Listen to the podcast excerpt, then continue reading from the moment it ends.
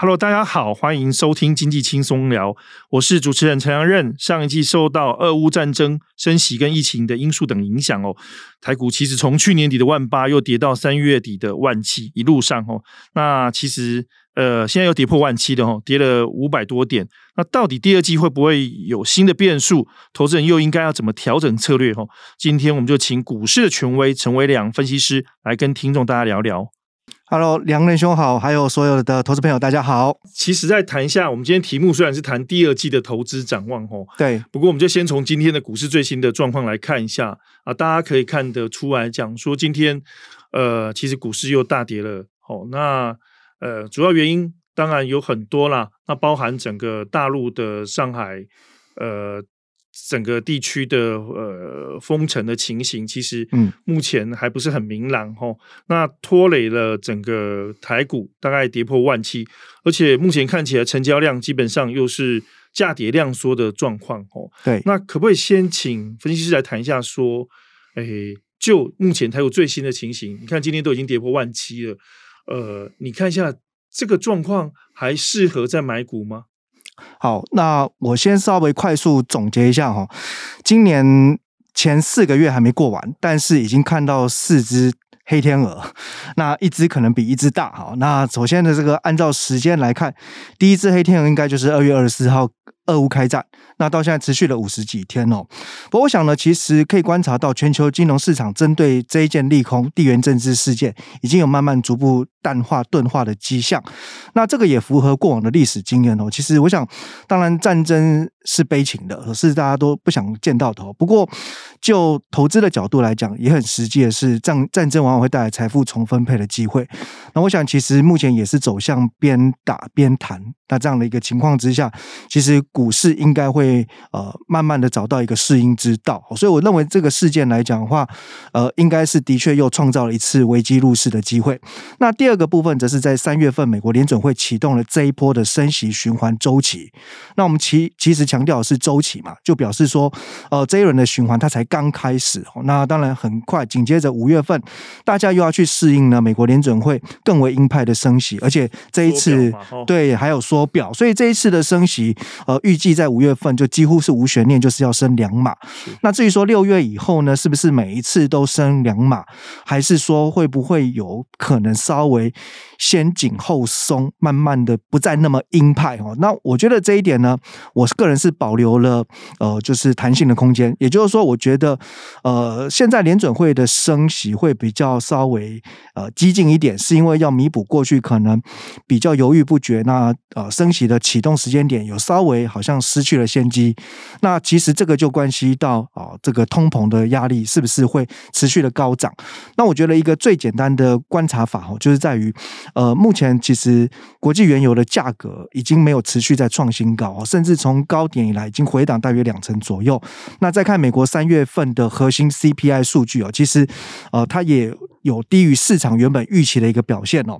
那再来就是说，如果我们从消费者物价指数 CPI 的分项内容来看，那事实上呢，这个能源的价格走高是三月份 CPI 飙到四十年新高的关键。但是刚才已经提到了，目前的油价没有再创新高哦。那基本上，呃，几个关键项目像是二手车的价格有点走弱，那还有就是房屋跟租金的价格也会因为持续的升息受到压抑哦。所以我其实觉得，或许在第二季我。们就会看到物价的转折点。哦，换句话说，就是其实下半年以后呢，也许这个通膨的压力不会再这么样的严重。那这样子来说的话呢，联准会在下半年可能它的升息步调也可能稍微可以放慢一些些。所以这是关于第二只黑天鹅。那我觉得现在它还没有飞走。不过看起来啊、应该也有机会，就是逐步的啊远离金融市场。那最后啊，再啊看到第三个利空哦，我觉得呃就是关于疫情啦。那这个疫情当然进一步先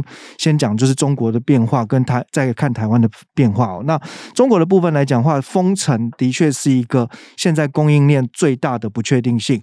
那几乎可以这样断定哦，其实四五月份相关的呃。上市柜公司的营收可能都会被打击到。那当然，呃，市场首先点名就是电子产业，好，但是事实上其实不不不完全是只有在电子哦，其实蛮多的船产哦，尤其就是汽车相关供应链，应该在四五月份的营收啊都会备受考验。那我想，因为虽然有部分的厂商表达了这呃可能呢短期生产不受影响，但基本上是这样子哦。就算说有部分的城市像上海陆续解封哦，但是呢，你一个完整的供应链哦，只要缺了任何一个关键零组件。哦，那上海解封，其他城市不解封，或者是呢，呃，组装厂解封了，但是零件厂拿不到料啊，或者说呢，呃，成品完成的时候却缺乏物流的司机配送，你无法送出去，所以等于有可能呢，呃，缺料缺工，所以我认为这边来讲话，呃，整个。对于呃上市柜公司的第二季营收来讲的话，一定会是一个下修的状况，所以这个就是目前盘面我觉得最大的利空，因为呃所有的利空大家怕的是不确定嘛。我们刚才讲的前两只黑天鹅，起码它已经反映一段时间，那该有的负面冲击，大家情境推演也都呃做了很多次，所以至少知道对于营收获利的影响幅度有多少。但是现在因为呃很多台商朋友还有外商企业也都说，在中国经商啊，其实可能有时候。最害怕不是疫情，是官方政策不确定政策的改变，对不对？对，不确定性。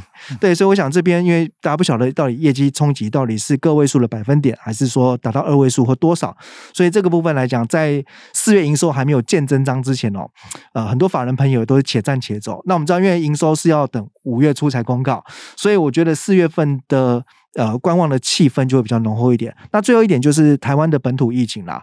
那已经到今天为止的话，是连续四天都单日本土确诊破千例。那这个部分来讲的话，它可能也是另一波几何式成长的开端啦。那所以我觉得这边大家也要稍微对这种数字啊。适应一下哈，因为其实呃，中央指挥中心应该有像像是对大家好像打预防针哈，告诉他以后也许单日破万例，或者说累计破百万都是有可能的。只是说以前我们习惯清零比较久哦，那看到二位数就吓一跳，现在四位数，所以种种的冲击，我觉得让第二季的呃台股啊，的确是考验会比较多一些。好，谢谢分析师哦。那刚刚陈伟两分析师跟我们讲的，就是说，其实整个第二季呃，充满了很多的变数哈、哦，有四只黑天鹅，包括俄乌战争的持续嘛，然后包括通膨的因素哦，包括大陆封城哦，因为疫情而封城而影响整个供应链的呃，是不是是会因为这样子受冲击或者是断裂？那最后当然是我们本土疫情这几天，你看其实持续有破千哦，我们都形容说这个。呃，一千现在已经是基本盘了，那可能接下来我们看到上万的部分哦。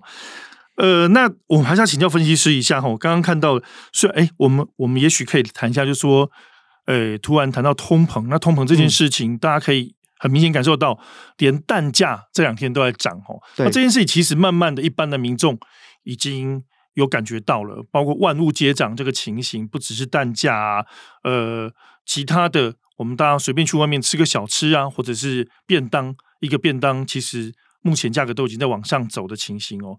我不知道说从这件事情上来看一下整个第二季的展望。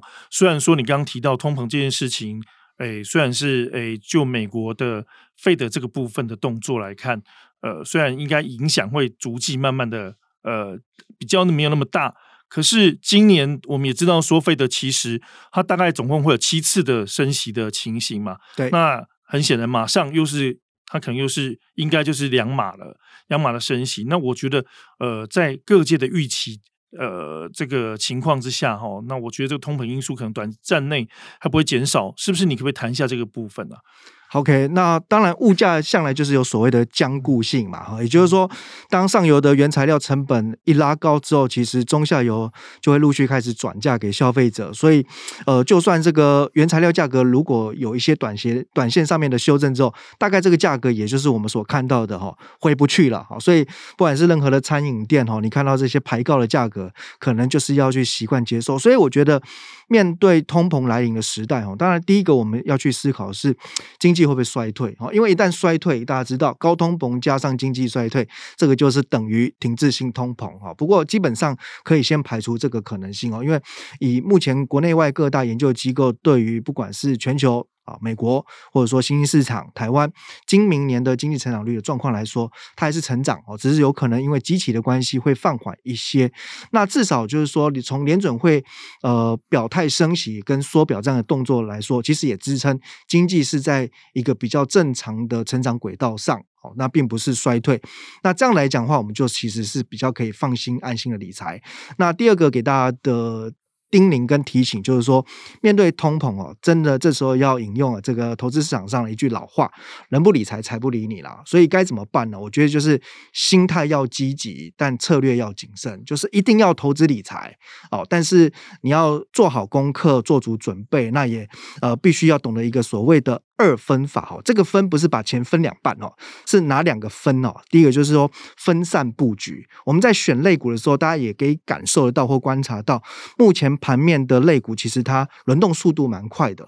那你说是不是？呃，现在电子因为被封城打击或需求减缓，所以今年都不要碰电子股？我觉得也不是哈，因为其实还是有很多获利高成长的电子类股。好，但是呢，目前盘面的一些题材或者说资金流向看起来又比较有利于对抗通膨的原原物料或金融类股也没有错哦，所以其实不论是电子或非电族群，我觉得大家可以分散布局。那第二个“分”这个字哦，指的就是呢分散时点哦，也就是说可以解读成就是你必须要分批承接嘛。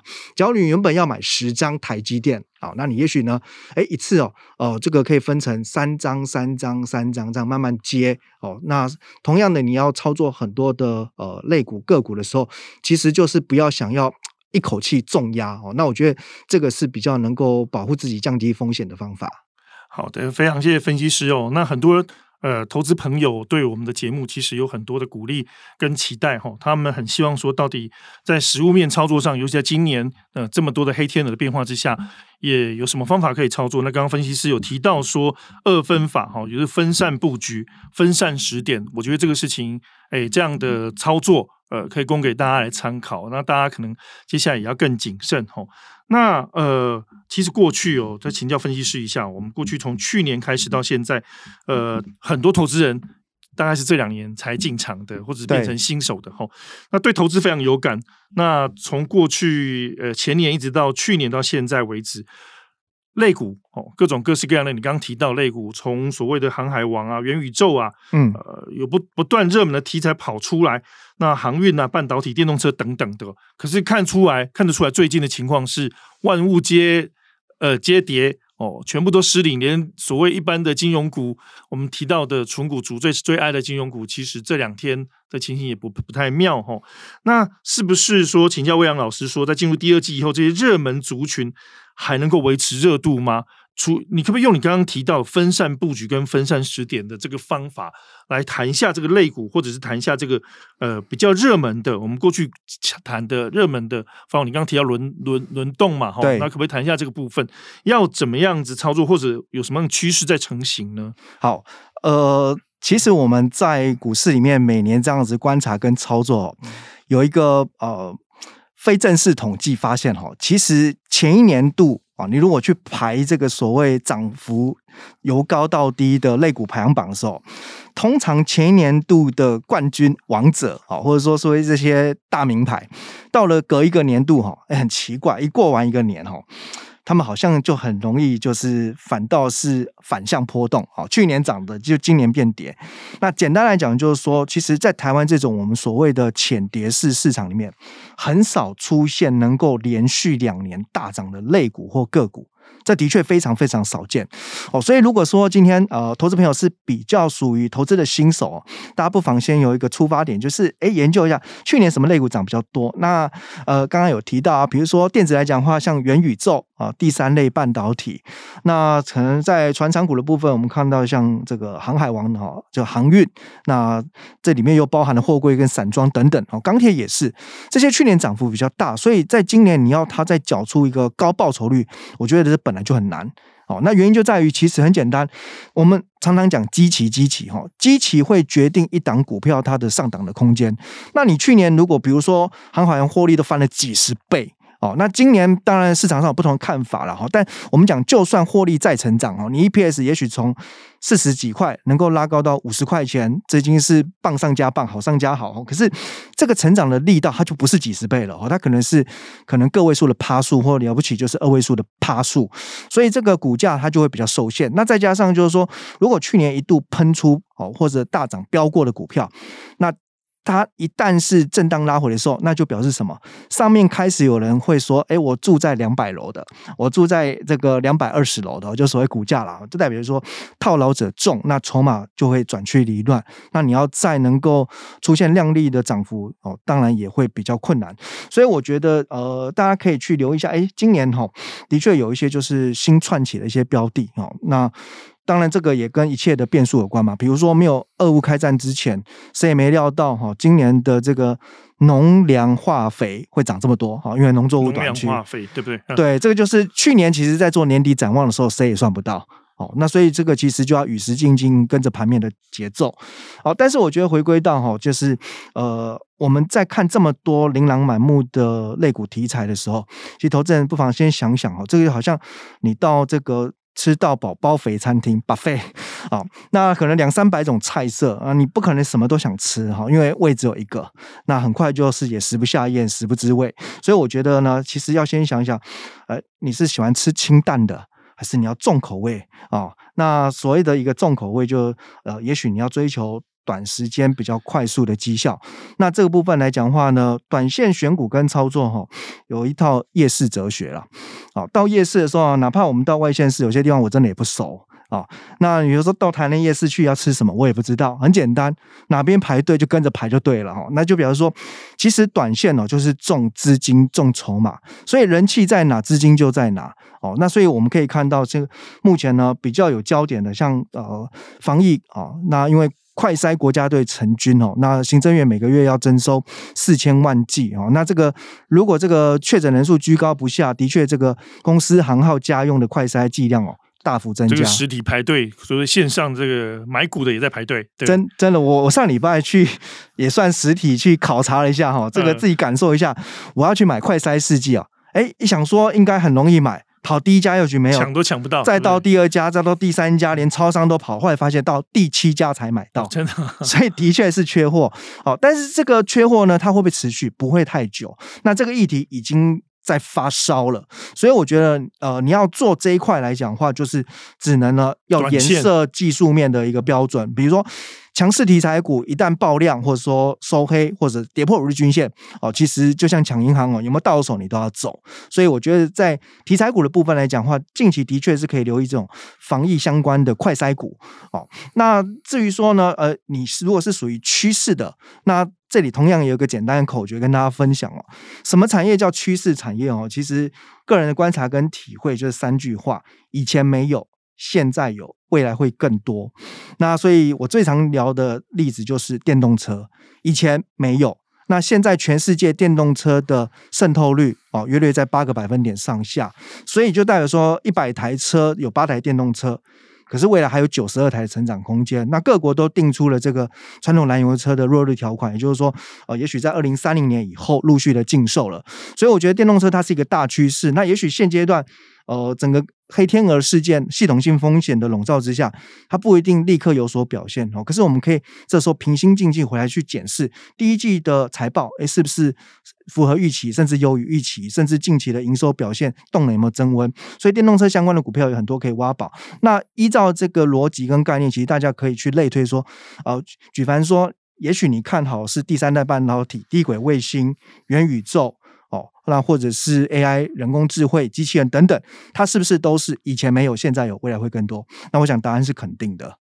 所以说，即便说短期内看到它的股价其实不是那么亮丽，可是假设我们掌握这个原则，就长期布局来看的话，以前没有，现在有，未来会更多。对，我们基本上还是可以勇敢进军的，对不对？对，那当然不要忘记刚刚有提到嘛，好，资金要分配啊，所以其实就是不要一口气重压。包含就是说，哎，其实讲到这么多的明星趋势产业，他们一定少不了就是关键晶片。哦，所以其实就像呃，我觉得很多投资朋友在买进台积电，哦，台积电的股东人数也创历史新高，我觉得这是一个好好的现象啊。我过去常常呼吁哈，这个台湾之光大家都说它好。但是你一定要实际上去感受一下，就是你也要收藏个不管是几张几股哈。但是这边当然最近看到有些小散户就有一点呃有点哀苦连天的哈，那希望金管会帮忙查一下外资怎么回事，有两手策略。不过我想其实台积电的基本面哈真的是好到破表，没有问题，但只是在于说股价它还是受限于这个全球的风险，外资它必须要提款嘛，那这是最大台的提款机，所以在这里呢，我觉得它投资价值浮现，但是我们必须要分批承接，才不会说一下得失心太重。哎，怎么也许五百八、五百九买完了，怎么又破低了？所以其实呃，有的时候你也可以考虑一下哦，有些全值股可以用定期定额方式来做承接。是，哎，分析师给我们很好的一个方法哈，分批承接的概念。我们以台积电来讲哈，台积电其实在十四号有公布首季的财报，那基本上我们看得出来说，它的税后存益、它的毛利率、它的每股存益基本上。都是创新高的，其实表现都很亮眼哦。可是这样惊艳的一个财报状况之下，然后它单季也大赚两千多亿元，等于一天就赚了二十二亿、二十二十二点五亿元了，这非常夸张一个数字哦。但是结果呢，台积电这几天基本上还是嗯表现的没有很好，在股价上面，呃，也许就要考虑。老师，你刚刚提到的，我们就要分分批来购买，或者是整个注意到它。其实你看，外资外资基本上就是把台积电当成一个典型的提款机一样。对，就是要看出它真正的美好在哪里了。就是说，它是一个。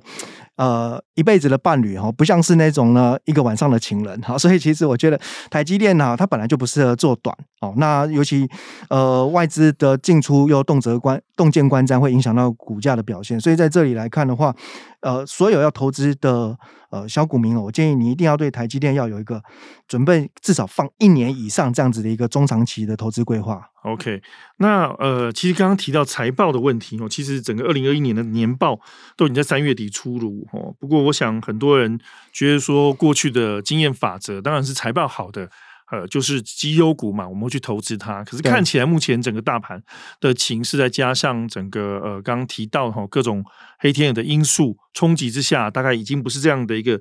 一个脉络哈，那老师可以可以分享一下，我们怎么样从财报当中去寻找出相对亮眼的股票或者是族群出来，然后看出一个下一阶段可能热门的热门股出来。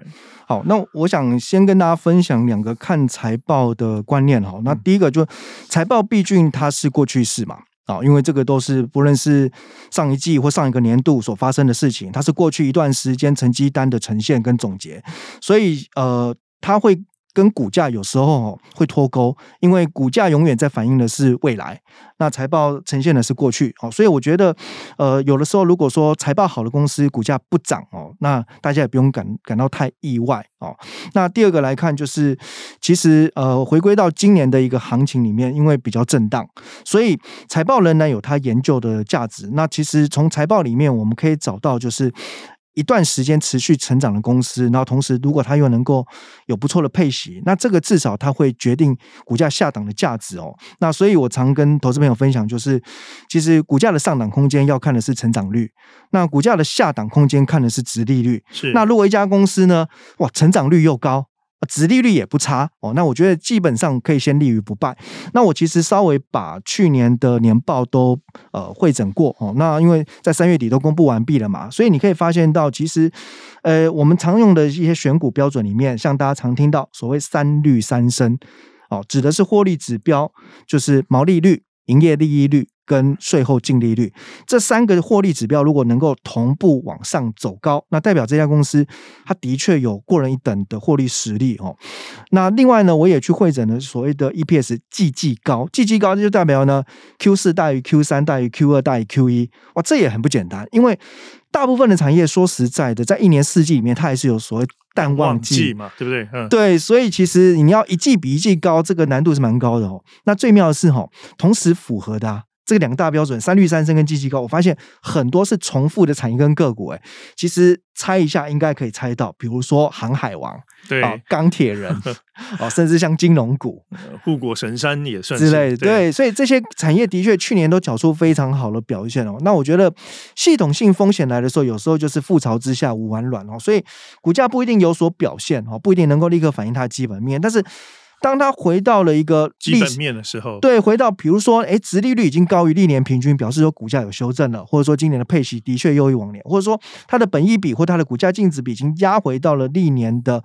平均值以下，甚至接近历史的下缘区间的时候，我觉得这个投资价值是可以让大家去留意跟呃分批布局的，还是值得大家去长期持有，对不对？不，重点是在于分批布局。呃，抱歉，我我倒觉得哈，长期就就不一定。哦、OK，因为这些产业去年获利很好。哦、uh-huh. 那刚才其实我们前面也聊到一个观点，就是机器的问题。对，哦，那今年可能成长率就跟去年比没那么亮眼，但是。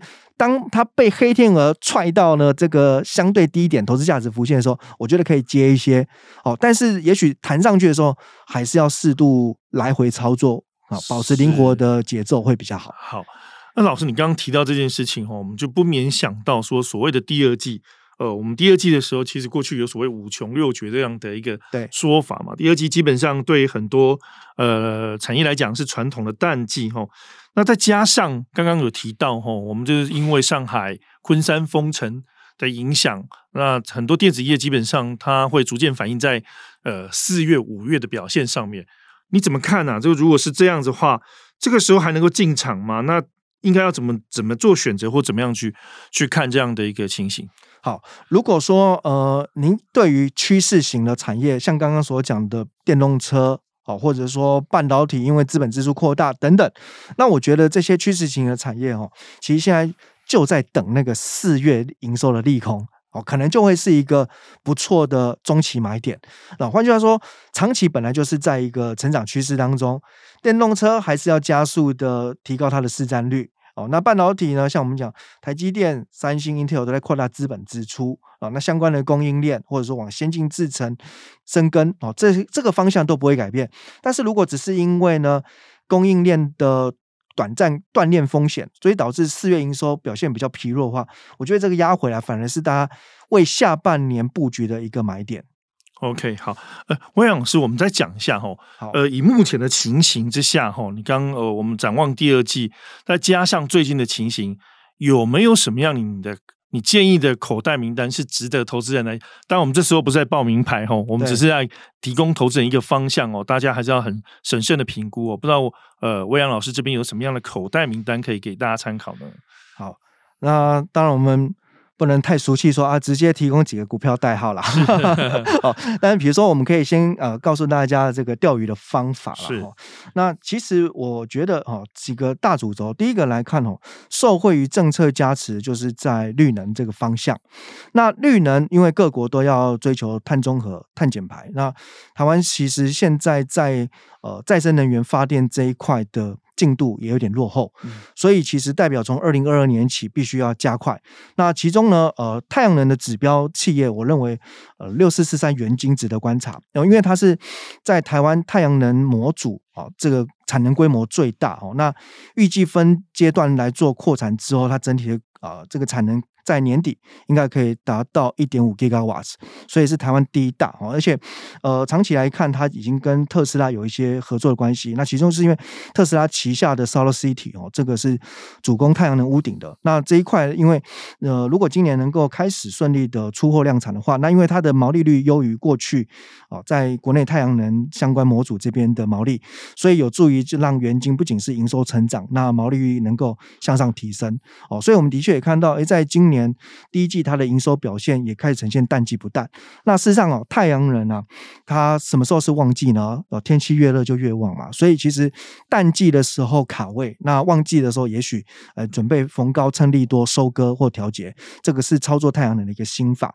那另外讲到再生能源往下，单还要去留意就是风力发电哦。那风力发电其实哦，像世纪钢哦，因为是这个水下基础的主要供应商哦，那所以其实基本上订单。也都是排满了哦，那加上就受惠于国产化的政策哦，那所以其实世纪钢基本上它的呃业绩能见度也很高哦，但是另外来看最近股价还蛮活泼的哈，从年线翻上来转强，则是三七零八上尾投控，那它过去主要是做这个叶片树脂哈，那因为目前有研发一些新的材料哈，那因为其实呃叶片的材料过去其实通常在风机报废以后，要么就是焚焚化，要么就是掩埋，这个很明显就是不符合环保趋势哦。不过上尾投控在四月中旬的时候，他呃法说会已经分享。发表了他新的研发的材料，那将来有助于就是这个叶片材料的回收循环经济。那我觉得这个将来会获得很多国国际大厂的认证跟出货，所以这个长期也值得去做追踪。那第二个趋势产业，我觉得在就是刚刚一再强调，就是关于电动车哦。那电动车其实可以挖掘的股票非常非常多了哈。不过大家要去留意一点，就是呃这一波来讲的话，普遍比较有竞争力跟本一比能够拉高，都是大概车电。哦，也就原本是电子相关零组件的厂商跨入到电动车领域，而不是那些过去传统汽车零组件，然后进一步打入到电动车车厂的。所以这一块的一个商机啊，应该也是持续发酵。那我们观察到有一些公司哦，其实第一季营收也都不错哦，但是最近股价也都比较呈现温和整理，就是因为大概都是有在中国设厂，所以大家可能先呈现观望哦。那包含就是像打入特斯拉的六二三五华孚，那它三月份营收。都已经是永创历史新高。那主要就是做这个镁铝合金的机构件。那现在其实电动车的趋势一定是轻量化，所以对于公司的订单其实相对是有利的。那预估就是如果排除掉疫情的干扰跟影响的话，应该整个四五月份过后，营收都还有机会维持高峰，甚至再创新高。那另外像是呃三六二四光頡，那光頡呢主要就是做这个呃精密电阻。那呃因为它背后的大股东是风华高科，所以是中国也是算是是指标型的企业。好，那透过风华高科的牵线，目前陆续也是打入到中国的电动车跟呃太阳能的供应链。所以我想这都是属于趋势成长的公司，那如果最近有压回的话，倒是可以慢慢去做研究。太好了老，魏老师刚刚给我们几个方向哦，包括循环经济跟电动车，有几档所谓的哎指标动向股哦，大家可以好好做个观察。不过还是提醒大家哈，投资有赚有赔，一定要记得刚刚老师提到的分散呃分散投资、分散时点的做法，呃，这个大家才能够呃避险哈。那听完魏阳老师的分享哦，听众朋友也对第二季的操作比较有方向。不过哈，呃，我们今天还是要请老师来做个总结一下哈，因为我们看得出来说，最近的股市其实从呃基本面来看，呃，跟筹码面来看，其实已经不是完全准了，因为其实变数太多了。老师可不可以来帮今天帮我们做一下总结？第二季的投资我们要注意哪些事情？好，那呃，其实我觉得。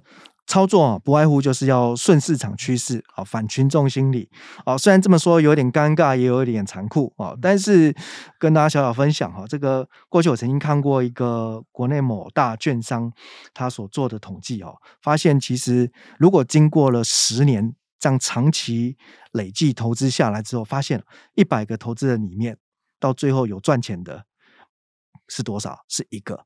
一个、哦、一个，所以这个也啊、呃，似乎让大家会感觉啊，突然乍听之下蛮泄气的哦。原来长期要在股市当中获利是这么样困难。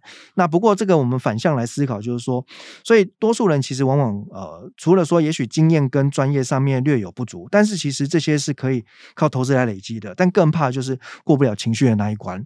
哦，所以我觉得现在老实说，刚刚有提到四只黑天鹅嘛，这抬头一看呢，这个满天都是乌云啊，所以往往就会让人在呃指数回跌或个股破低的时候呢，又特别的沮丧哈。但是其实我认为这些乌云它终究会散去。刚刚我们讲的这四大黑天鹅，大家不妨再回想一下，我觉得每一件事情它其实终究会结束。哦，那至少对于股市的影响哦，它不会长期存在。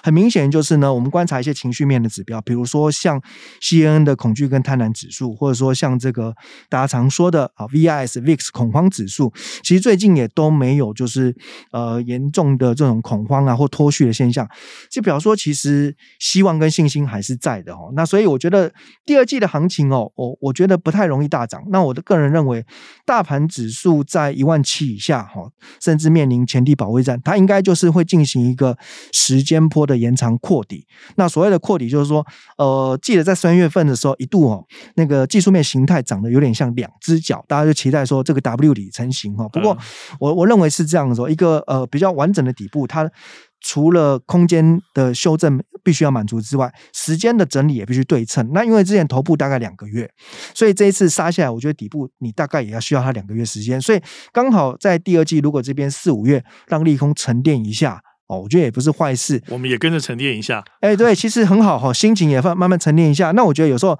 大家呃要减少压力，你才能够看行情、看局势更透彻。那怎么减压哈？就是其实减少部位。哦，你的你的持股如果十张，你卖一半，剩下五张，你的压力就少一半。那这个一半空出的资金，就能够让你可攻可守，保持弹性。那我觉得第二季其实会是一个蛮不错的布局点。哦，我们强调的不是抢短，而是布局点。也就是说，你的眼光必须要去想的是下半年的旺季会涨什么。那法人如果下半年他毕竟时间走到越接近年底的时候，他还是要拼绩效。那外资会。一直卖，一直卖，卖不停吗？我想也不至于啦。哦，这个黑天鹅系统性风险淡化之后，这个就像金管会说的嘛，哈，这个外资它终究还是会回来的。所以你也可以去想，外资会买什么？那不就是还是回到产业趋势、那财报亮眼的股票？哦，所以我觉得第二季保持灵活的节奏，然后让自己空出一些资金。那当然我知道，今年有很多的股票最可怕的是温水煮青蛙。悄悄的、默默的，一路跌跌跌破底，那甚至失守所有均线，这个在技术面上已经进入到就是翻入长空。所以这种股票，坦白说，如果现在跟投资朋友说你要记得停损哦，大家可能也卖不下去了哦。这个这个我们都知道，如果跌十趴，大家可以卖；跌了五十趴，还说停损哦，大部分是卖不下去。那针对这个痛处啊，我觉得还是想提醒大家，最起码你可以针对这些呃明显转弱的股票。卖个三分之一或二分之一哦，我觉得叫大家全卖哦，好像这个魏老师也不通人情啊。好，但是至少卖一部分哈，那试着就是让自己太弱换强哦。那有改变，那结局才有可能不一样。有改变，结局才会不一样哦。那来，魏老师今天特别来提醒我们，也告诉我们大家，其实我们其实在做下半年的超前部署，对不对？那对，另外也可以跟大家分享，就是说，我觉得现在很多投资朋友哦。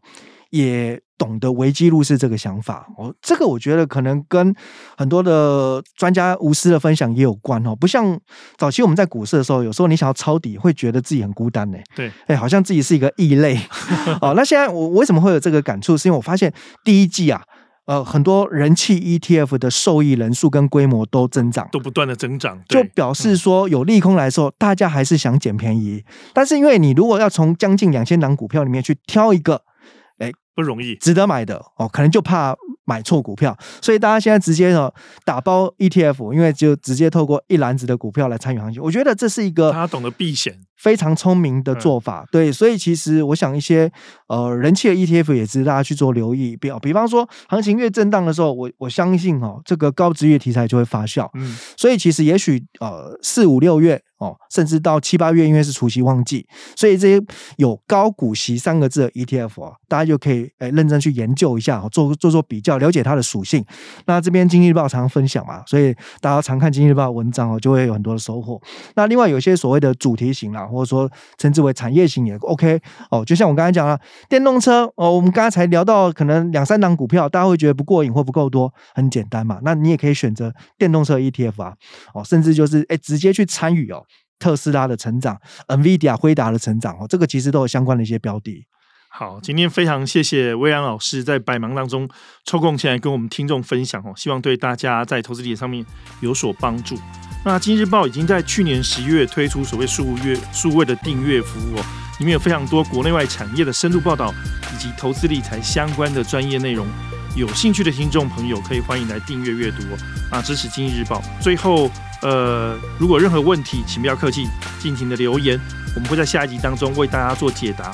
不管是你有想要听的，或者想要呃问的一个讯息哈，下一集里面的主题，我们大概基本上都会来告诉大家。谢谢大家，也谢谢魏阳老师，祝大家身体健康，操作顺心，谢谢。